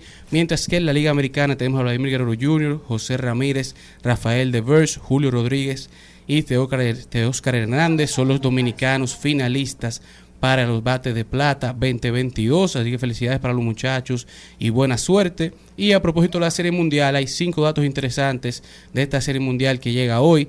Los Yankees son el equipo con más títulos en Serie Mundial, tienen 27 y han ido 40 veces al Clásico de Otoño, mientras que el único juego perfecto, el único juego que no han habido ni un solo bateador se ha envasado en una serie mundial. Fue lanzado por Don Lar- Larsen en el 1956, eh, pichando para el equipo de los Yankees, mientras que los Marineros de Seattle son el único equipo que nunca ha participado en la serie mundial y los equipos que nunca han ganado son los Marineros de Seattle, los de los Tampa Bay, los Rockies, los Padres y los Rangers y los Cerveceros. Ninguno cuenta con un anillo campeón de serie mundial, mientras que el récord de más honrones en una serie mundial está compartido entre Chase Utley de los Philadelphia y Reggie Jackson de los Yankees comparten el récord de más honrones en una serie mundial con cinco cada uno.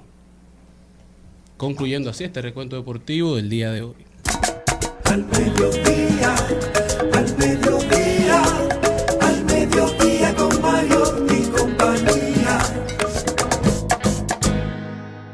Señores, y una muy buena noticia para los amantes y seguidores de Joaquín Sabina. La página oficial de Twitter del cantautor español acaba de anunciar su próxima gira empezando en el 2023. Se llama Contra Todo Pronóstico. Más información el 3 de noviembre. Sabina ya hizo una gira despedida. Yo creo que fue en el 2017. Los artistas nunca se 18. despiden. Y ahora ha anunciado que esta gira que se va a llamar así contra todo pronóstico va a rodar todo el mundo. Otra oportunidad de ver a Joaquín Sabina, tremendo cantautor, tremendo cantante, una voz muy particular, pero a los que les gusta, les gusta, a los que lo aman, lo aman y todos podemos ir a verlo tan pronto anuncien la próxima fecha. También otro español que estará en el país, ya lo anunció Simon Díaz, es Melendi. Estará en el país el- en marzo del 2023. Todos los amantes de Melendi que se preparen que en marzo del 2023 podrán presenciar al guerrero, al hombre del jardín con enanitos, al Déjala que baile, tremendo artista, tremenda estrella, marzo de 2023, guarden la fecha, los boletos a la venta en tuboleta.com. Próximamente todos... La, ver- la verdad, Charlene, es que deberíamos, en parte del programa, hacer un recuento de las actividades que tienen esos. Porque nosotros mismos quisiéramos participar de muchísimas ac- actividades y no tenemos Se nos quizá, olvida, se nos pasa. la organización mental para revisar eh, paulatinamente qué hay en cartelera de Huepa Tickets, de Ticket Express y todo lo. Y que cuando tú entras a esas páginas, a Tix, a te Huepa, das cuenta que el mundo anda corriendo sin no, ti. Y todos los espectáculos buenos, espectáculos que llaman much- mucho la atención, que tú encuentras que las boletas se están vendiendo y que quizás tú no te has dado cuenta, no lo has visto, no lo han promocionado lo suficiente, pero que tú si te das cuenta vas y lo apoyas. Claro, a mí me gusta mucho Vamos a ver un chin de. Como ayer estaba borracho, fui tirando miga de pan.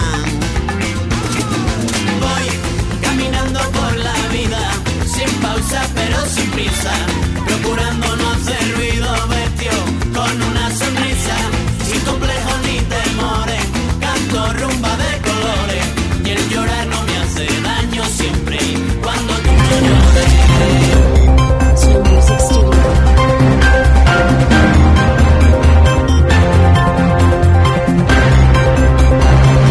Vamos a rodar por el mundo, vamos a ver qué está pasando.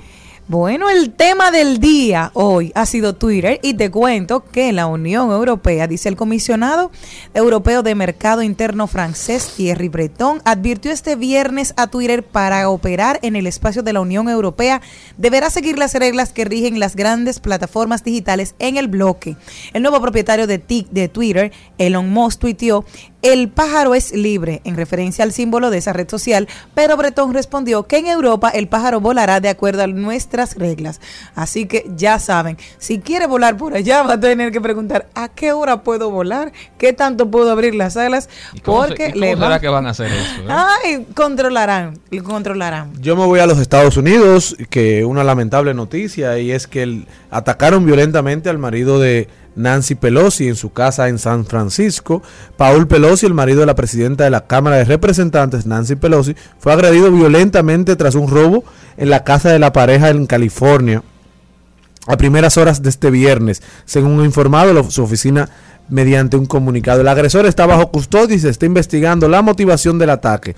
Detalla el comunicado. El señor Pelosi fue trasladado al hospital donde está recibiendo atenciones médicas y se encuentra a la espera de una pronta recuperación. La presidenta demócra- demócrata eh, no se encontraba en su casa en el momento de la agresión, sino que estaba en Washington con su equipo de protección, según informado la- policía del Capitolio de los Estados Unidos. Esperemos que no pase a mayores y que no se, que se trate de un hecho aleatorio y no se trate de algo premeditado en contra de la familia Pelosi. Bueno, señores, y la saga Mantequilla continúa. Antes de irnos para donde se va don Carlos Mariotti, tenemos que avisar a las personas. Él había dicho que el jueves se iba a juntar con alrededor de 200 personas que le dieron dinero. Se le Llegó parte de su equipo. Las personas estaban esperando, pero Wilkin García nunca llegó. Se Seguimos, seguimos informando. Bueno, yo me voy para United Kingdom, en donde Lewis Hamilton, el piloto de Fórmula 1, hizo el lanzamiento oficial de su compañía de producción Down Apollo Films, que estará produciendo películas y series de televisión, y ya anunciaron el lanzamiento oficial de la producción de su primera película de Fórmula 1, que contará con nada más y nada menos que con Brad Pitt como el actor principal de esta película, y de igual manera anunciaron el desarrollo de su primer documental de la vida y la carrera de Lewis Hamilton para Apple TV. Muy interesante. Una buena noticia es la siguiente. Usted, que es amante del café y pensó por mucho tiempo que el café o las bebidas con cafeína son bebidas diuréticas, bueno, les tenemos otra información. Se ha dicho, oigan, que la idea de que la cafeína es diurética y que te hace orinar es un y que por lo tanto las bebidas con cafeína no hidratan, no hidratan el cuerpo. Está basada en los resultados de un estudio del 1928 que solamente analizó a tres personas. Es una muestra bastante pequeña para los estándares de hoy en día y esos, digamos, esas revelaciones no han estado de acuerdo, no van de la mano con descubrimientos más recientes. Entonces, la cafeína puede que sirva de diurético dependiendo de su dieta y dependiendo de si usted la consume de manera asidua o no. Consuma piña. Pero las bebidas con cafeína hidratan igual que las bebidas sin cafeína. Esto es lo que ha declarado un nuevo estudio que ha hecho público NPR. Sí, ese mismo NPR que es un medio de comunicación, pero también hace los Tiny Desk. Quizá usted descubrió NPR por el Tiny Desk de Toquilla, pero es un medio de comunicación de mucho respeto en los Estados Unidos y ha dicho esta noticia. Así que usted que le gusta el café, no se preocupe, que lo hidrata, lo hidrata.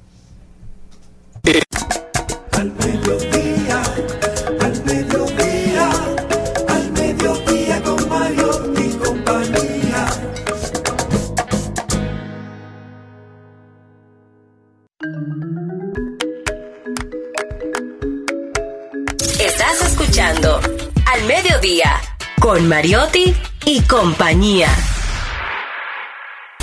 Rumba 98.5. Una emisora. RCC Media. Seguimos, segui- seguimos con Al Mediodía, con Mariotti y compañía. En Al Mediodía, con Mariotti y compañía, seguimos con Páginas para la Izquierda. A continuación, Páginas para la Izquierda. Y este segmento llega gracias a Pasteurizadora Rica porque la vida es rica. Y hoy tenemos para ustedes un importante libro, una importante obra del autor Luis Magriña que se llama Estilo Rico, Estilo Pobre. Es un libro práctico, riguroso y divertido sobre los buenos y malos usos del lenguaje. Todas las claves para expresarse y escribir mejor. ¿Qué necesario es esto? Estos, esos tips, Ay, esas... Julio Curi. Bueno, Julio sí es un juez de la ortografía.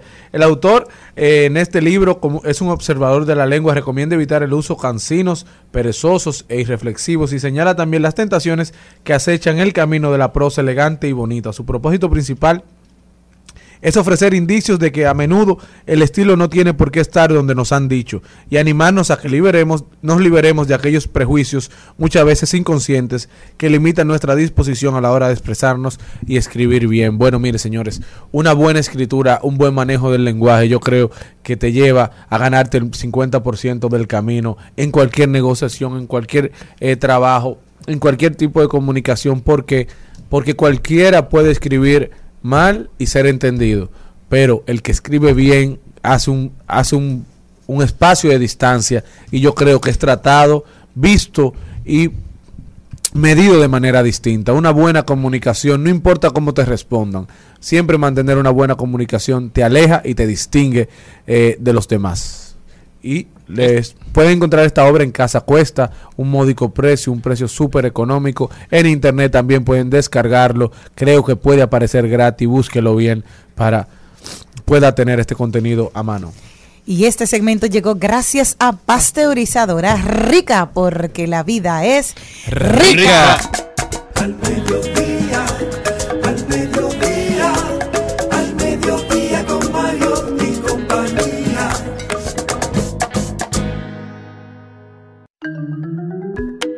Hoy es viernes, hoy es viernes y el cuerpo lo sabe. Vamos a aprovechar, señores, para hacer una pequeña reflexión. Esta mañana estaba escuchando una TED Talk, una charla TED. Como siempre, trato de hacerlo mientras estoy en el baño, mientras me baño, pongo una charla TED que duran alrededor de 10, 15 minutos y voy nutriendo, me voy escuchando algo diferente. Y la de hoy trataba de una historia de éxito que se convirtió en un fracaso en tan solo un año. Empezaba siendo la historia de Nokia. Ustedes recuerdan el celular Nokia, el grande ese, ¿verdad?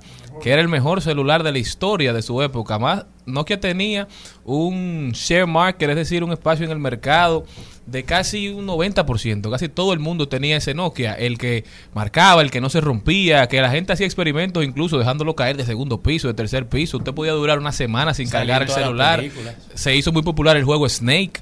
Era el celular más famoso del mundo. Nokia tenía el mundo del- de, la telefonía móvil a su disposición, a sus pies. Y en menos de 5 años, Nokia pasó de tener más del 90% del market share a tener menos de un 3%. Un descalabro como pocos se han visto. Luego pasa y pone el ejemplo de un club de fútbol europeo que luego de lograr un quinto lugar en la Euroleague, que es un lugar bastante respetable para un club de un lugar pequeño como era este, procede a firmar a todos los jugadores que estaban en el plantel por otro año más. Procede a firmar a la dirigencia por ocho años. Es decir, dicen, esta gente lo hicieron bien, entonces vamos a firmarlos, vamos a asegurarlos para que sigan dando los mismos resultados, porque si quedaron en quinto, este año, el próximo, vamos a quedar mínimo en cuarto, en tercero, en segundo y quién sabe si hasta en primero. Bueno, al otro año del quinto lugar, con los mismos jugadores, con el mismo estadio, con el mismo clima, con los mismos directivos, pasaron de un quinto lugar a un número 16.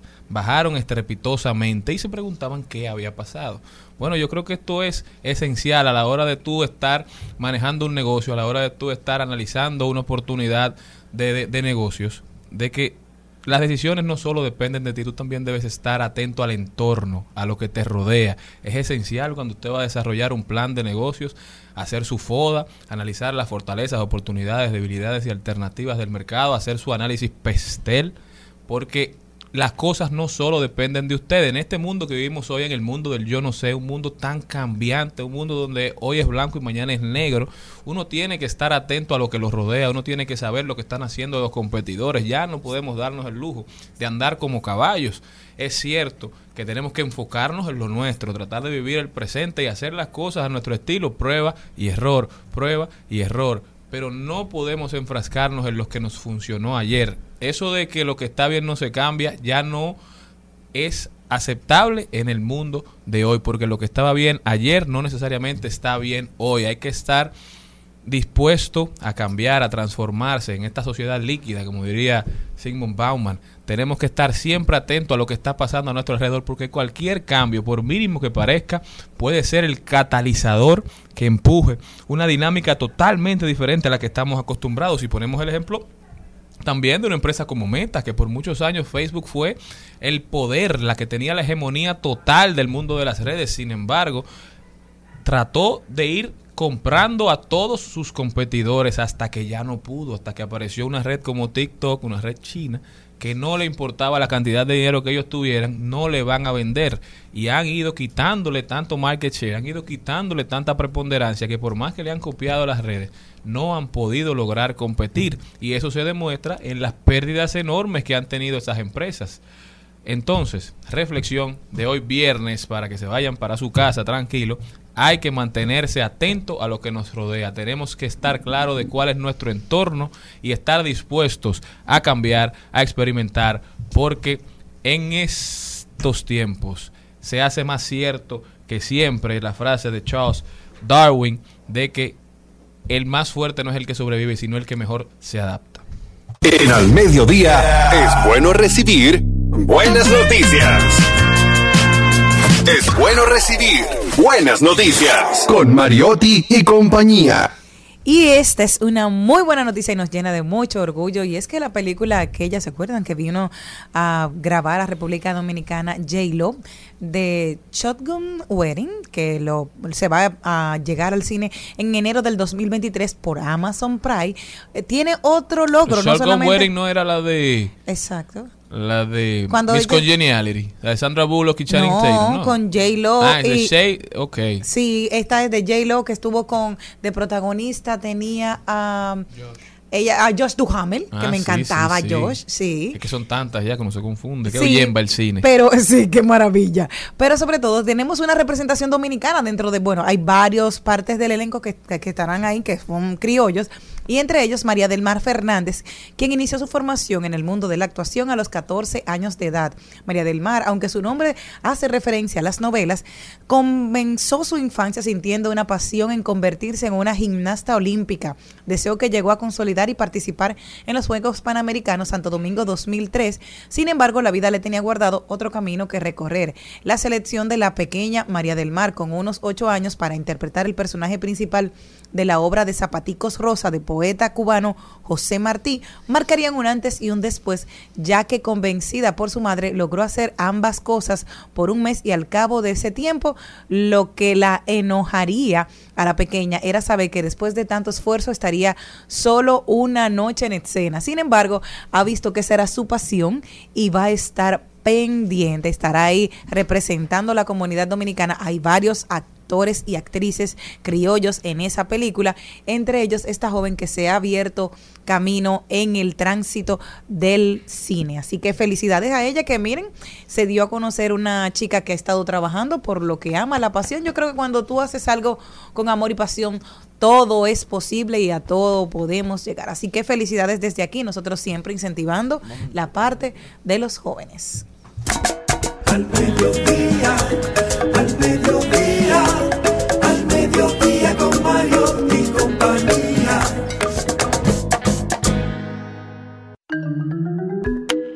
En Al Mediodía, con Mariot, con Mariotti y compañía, hablemos de tecnología.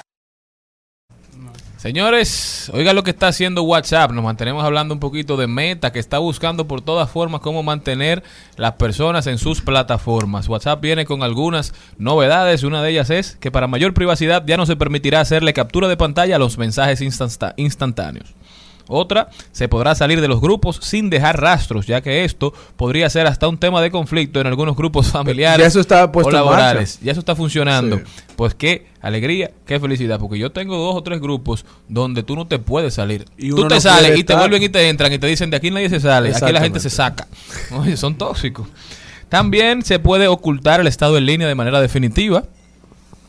La eliminación de los mensajes sin límite de tiempo, generar link para una videollamada para otros se integren algo similar a lo que pasa con las reuniones programadas por Zoom y Google Meet, es decir, para que usted la cree y luego las personas puedan unirse en el tiempo. Y también, de ahora en adelante, los administradores podrán eliminar los mensajes de otros en los grupos. Es decir, si una persona que está en su grupo manda un mensaje que no va acorde con, con el fin para el que igual el grupo fue creado, usted como administrador puede borrarlo para que la Esos mensajes de buenos días y todo eso. Sí, tienen a uno loco. Buenos días. Déjame que, como dicen, yo soy no soy una buena persona. O un grupo de trabajo y mandan fotos de un perrito, de un gato, mandan fo- lo- eso no se hace. Líder, líder. quítame un trabajo. Llenándome mi celular. No, yo con que no pongan los mensajes, las fotos eh, de frases motivadoras y que invitan a tener un buen día, yo con eso tengo. Porque si es un grupo específico, señores, respete eh, El almacenaje de por mi qué- celular. y el por qué se crean las cosas. Si lo creamos para hablar de un tema de trabajo, no me diga buenos días. Si usted no me va a decir buenos días, esto, esto y esto. eh, Hemos ganado estos chelitos en el trabajo. Claro. Que, que entiendan la gente del grupo del Mediodía Radio. Al mediodía, al mediodía, al mediodía con Mario y compañía. Y nos llenamos de buena música porque vamos a hablar del Dominican Republic Jazz Festival. ¿Lo dije bien? Así mismo. Inglés sin barreras, gracias. Los cursos por correspondencia me fue muy bien. No, queremos hoy, estamos aquí súper feliz de recibir a Graciela. Ayúdame con tu apellido. Griebler. Griebler. Tal cual como se escribe. Ah, sí, Griebler. Así mismo. Ah, pero qué chulo. ¿De dónde es? Es, o sea, yo soy de Brasil, pero el apellido supuestamente es de Alemania. Pero Ah. no he ido ni no tengo familia en Alemania. Ah, cuéntanos de este eh, Dominican Republic Jazz Festival. Cuéntame qué vamos a ver ahí, dónde va a ser, todo lo que vamos a disfrutar por Claro, allá. bueno, gracias por tenerme lo primero. Vuelve el festival, me imagino que la audiencia tiene que saber lo que es el festival porque es un festival tremendo. 24 años celebrando. 24, exacto. Esta es nuestra vigésima cuarta edición. O sea que volvemos este año en Playa Cabarete. Estamos ahí día 11 y 12 de noviembre. Eso cae viernes y sábado. Eh, tenemos un line-up buenísimo, una mezcla entre dominicanos, extranjeros, ahí mismo en la playa. Así que los esperamos por allá. Viernes 11 y 12 de noviembre en Cabarete. ¿Qué podremos encontrar en esta nueva versión o esta 20, eh, 24, 24 años celebrando esta versión? ¿Qué podremos encontrar de novedoso? ¿A quién traerán? ¿Cómo, ¿Cuánto cuesta acceder a la actividad? Si tiene algún costo. Háblanos de los detalles para el que quiera asistir. Claro, mira, primero que todo, noticia buenísima, es entrada gratuita. O sea, es para que todos vayan a disfrutar de buena música en familia, en pareja, con los hijos.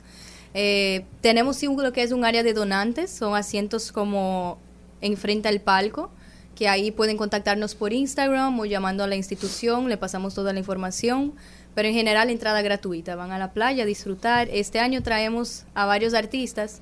Traemos a Buica. Ay, Buica, Concha Buica. A Amo a Concha Buica. Buica. Tenemos a ella. Tenemos también el grupo Sistema Temperado. Ay, súper a, chulos. a Néstor Torres. Al querido grupo Bonje, dominicano. Ay, claro, talento local. Sí, talento Néstor Torres local. también. Y también al dúo Joel y Mushi. O sea que... Muy buenos, muy buenos. Así que viernes y sábado se distribuyen los artistas de esos ambos días a partir de las 8 de la noche los conciertos. Ahí mismo en la playa, justo enfrente a Pomodoro, es un restaurante, o sea que van, se sientan tranquilos en un restaurante, en la arena y disfrutan de una música muy buena. Estamos conversando con Graciela Griebler, eh, coordinadora del marketing de Fedujazz. ¿Qué te llevó a involucrarte en todo este mundo del jazz, en la coordinación del todo el tema del marketing? ¿Cómo conectaste eh, con esto? Claro, mira, yo primero estudié marketing eh, aquí en República Dominicana. Llevo ya varios años viviendo aquí y bueno, luego me acerqué con, con el personal de Fedujazz, que el festival sale de lo que es Fedujazz. O sea, primero empieza lo que es el festival y luego de unos años haciéndose el festival se dieron cuenta de que en la comunidad había una necesidad de que los niños principalmente, porque nos dedicamos a la educación infantil, de un acercamiento a lo que es la música, porque la música ayuda mucho a que el niño se desarrolle de una manera distinta a que si no tuviera acceso a eso. Entonces Fedujazz sale de esa necesidad que nos dimos cuenta de que no tenían acceso y creamos lo que es Fedujazz y bueno, yo ahora que conocí Fedujazz me encantaron los niños, verlos aprender, así que nos enfocamos ahí a la comunidad de Cabarete, también hay una pequeña comunidad aquí en Santo Domingo, en Nigua, con clases de violín, Así que Fedu Jazz es el responsable del festival de jazz y enfocado totalmente en los niños. Y el Jazz Festival se hace para recaudar fondos para poder seguir Sí. dándole la educación musical a estos niños que de otra forma no tuvieran acceso. Entonces, ¿cómo puede la gente participar y aportar a esta noble causa? Claro, mira, el festival es eh, uno de los eventos, o sea, el evento de Fedu Jazz, que de ahí nosotros recaudamos lo que es el 50% de los recursos para el año entero escolar. Wow. Así que nosotros contentísimos de que vayan, aporten al área de donantes, también si quieren aportar de manera independiente a la institución, nosotros contentísimos. Eh, pueden, los asientos tienen un costo y ese, ese costo de los asientos va directamente a la fundación. Luego de ahí nosotros no, el festival es puro amor al arte para que la comunidad disfrute de buena música y bueno, en el año entero también pueden hacer cualquier aporte directamente a la fundación. ¿Y cómo pueden ponerse en contacto? Porque este es un buen momento, una buena oportunidad para que todos aquellos que creen que aquí no se está haciendo la música que este país se merece, se involucren, tomen cartas en el asunto y aporten a una institución que está tratando de enfocarse en las causas, no en las consecuencias. Así es, o sea, nosotros pueden contactarnos a través del teléfono de la fundación, que es 809-571-9350, pero igual nos buscan Fedu Jazz en Instagram, en Facebook o hasta en el mismo Google, pueden poner el nombre y bueno, nos encuentran facilito. Es Fedu Jazz y ahí estamos, se contactan con nosotros, recibimos donaciones del año entero y bueno, donar y oír buena música es la mejor combinación. O sea, que los Claro, invito a todos a que vayan al festival. ¿Qué días? Repíteme por favor, Graciela. Eso es ya casi, en menos de un mes, día 11 y 12 de noviembre. Eso es viernes y sábado en Playa Cabarete. O sea, que el que esté un poquito lejos de Cabarete, no hay problema porque Cabarete ahora mismo está a tope con el área turística. O sea, que hay muchísimos hoteles, Airbnbs, Hay de para todo. todos los gustos. Pueden ir para Y allá. ahora más con excelente música ese fin de semana. Claro, ese, ese es el motivo, unir la comodidad con buena música. Y bueno, luego de los conciertos, cada artista dura aproximadamente una hora en concierto, pasamos a lo que son los jam, que eso es, termina el concierto, recogemos todos y nos vamos a, a algún bar cercano, a una disco, como a seguir celebrando. ¿Qué? Hay veces que se unen los artistas, no, no, no tengo seguro, pero el artista que se anime, bueno, sigue con nosotros. ¿no? ¿Por qué cabaret? karaokeros. Cabarete, mira, fíjate que la institución Fedu Jazz nace en Cabarete y el primer festival que se hizo fue en Cabarete. Normalmente el festival se hace a nivel nacional, Punta Cana, Santo Domingo, Santiago. Simultáneo. Duramos dos meses trabajando, cada fin de semana en una provincia distinta y se concluye el último día en Cabarete. Entonces tuvimos dos años sin hacer el festival y este año volvemos y decidimos que en el corazón del festival, que es Cabarete, bueno, pues hacerlo ahí. Cabarete, la provincia del jazz. Agradecer a toda la gente de Fedujazz, a Graciela Griebel, eh, coordinadora de marketing de Fedujazz, por traernos toda la información a nosotros y a los que nos escuchan de el Dominican Republic Jazz Festival. La verdad es que invitamos a toda la audiencia de este programa a ser parte, a cooperar, a apoyar este tipo de iniciativas que tanta falta le hace a nuestro país para que fundaciones como estas y federaciones como estas puedan ampliar su campo de acción. Qué bueno sería tener en cada provincia una escuela de jazz para que nuestros jóvenes puedan dar el paso hacia adelante y dar el brinco de esa brecha del arte que tanto hace falta y que el Ministerio de Cultura, hacer un llamado, no sé si tienen apoyo de ellos, pero que si no lo tienen, pongan sus ojos y su corazón en causas como estas, que de verdad, de verdad, de verdad sí tienen un impacto, que no son una fiesta de un día, sino una labor que se desarrolla durante todo el año, Ministerio de Turismo, que comience a hacer bandas de jazz en todo el país, Ministerio de Cultura y todas las demás dependencias del Estado y al empresariado también, que se una a causas como estas, que a veces permanecen silentes. Son obras que quizás no tienen eh, la visibilidad que pudieran tener otras que generan más morbo, pero son obras que quedan y permanecen. Donde educas un niño en el jazz, siempre tendrás un artista. Pero fíjate que justo qué bueno que mencionas eso. Eh, tenemos más de dos décadas que la, la principal institución que nos apoya, que es como nuestro fiel patrocinador, es Ministerio de Turismo. Qué bueno. bien. Por eso tenemos, o sea, nos hemos mantenido a flote porque ellos siempre están ahí y claro, o sea, ese festival no se hace de otra manera que no sea a través de patrocinios. Claro. O sea, como somos sin fines de lucro, buscamos que la comunidad completa nos ayude, o sea, que cualquier empresa que quiera patrocinar, que quiera ser parte de ese evento, junto con nosotros del Ministerio de Turismo, nosotros contentísimos porque nos hace falta, lo necesitamos.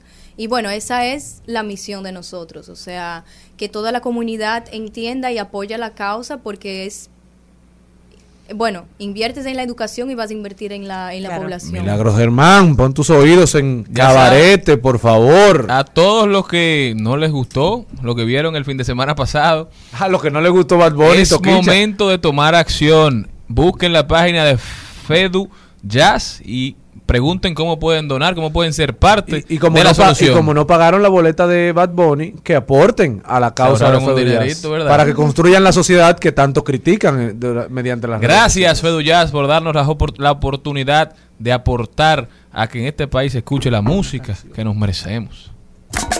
Al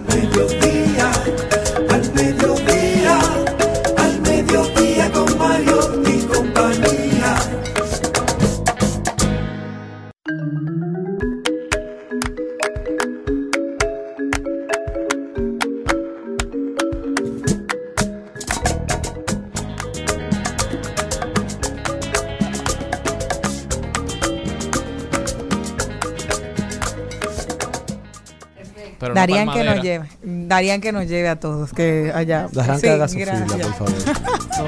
Mira, eh, se escucha. Te voy a contar una cosa, una anécdota. El pasado 18 de octubre cumplió años Zac Efron. 35 años. ¿Quién? Zac Efron, Mm. de High School Music, que saben que fue un antes y un después de ese festival, ese, con ese... mm, Esa película. Esa película que, que eran bailando y todas las cosas, sí. Un día lo llama una persona y dice, es Michael Jackson. Y él no lo podía creer. Dijo, Michael Jackson, sí.